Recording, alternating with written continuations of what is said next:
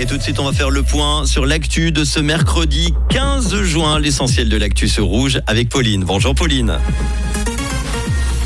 Bonjour à tous. Le trafic aérien reprend progressivement après plusieurs vols annulés. Un fonds fédéral pour aider les villes à s'adapter au réchauffement climatique et du beau temps au programme cet après-midi.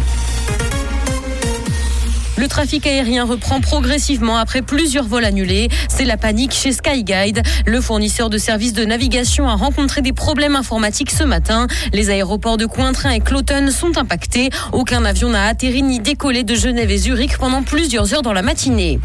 Environnement, les Verts proposent un fonds fédéral pour aider les villes à s'adapter au réchauffement climatique. Ils estiment que la Confédération devrait mettre la main au porte-monnaie pour aider les villes à s'adapter à la hausse des températures. Deux motions ont été déposées dans ce sens aujourd'hui aux chambres fédérales. Le gouvernement s'est pour leur doter d'une stratégie d'adaptation, mais reste dans un rôle de conseil. La grève féministe a mobilisé plus de 50 000 personnes dans les rues hier. C'est ce qu'a indiqué l'Union syndicale suisse. Plusieurs milliers de personnes ont défilé dans les rues à Lausanne et elles étaient 4 000 à Genève. Les manifestants se sont mobilisés contre la réforme AVS 21. Trois ans après la grande grève des femmes, les choses n'ont pas assez bougé dans la direction de l'égalité selon l'Union syndicale. Une nouvelle journée de grève est prévue le 14 juin 2020. Dans l'actualité internationale, la Banque Centrale Européenne tient une réunion exceptionnelle aujourd'hui. Le Conseil des gouverneurs se retrouve pour discuter des conditions actuelles du marché dans un contexte inflationniste majeur. Et ce, une semaine après avoir annoncé un resserrement de sa politique monétaire pour combattre la hausse des prix. Ce changement de cap dans la politique monétaire comporte un risque, celui d'une fragmentation sur le marché de la dette en zone euro. Les États pourraient donc emprunter à des taux très différents.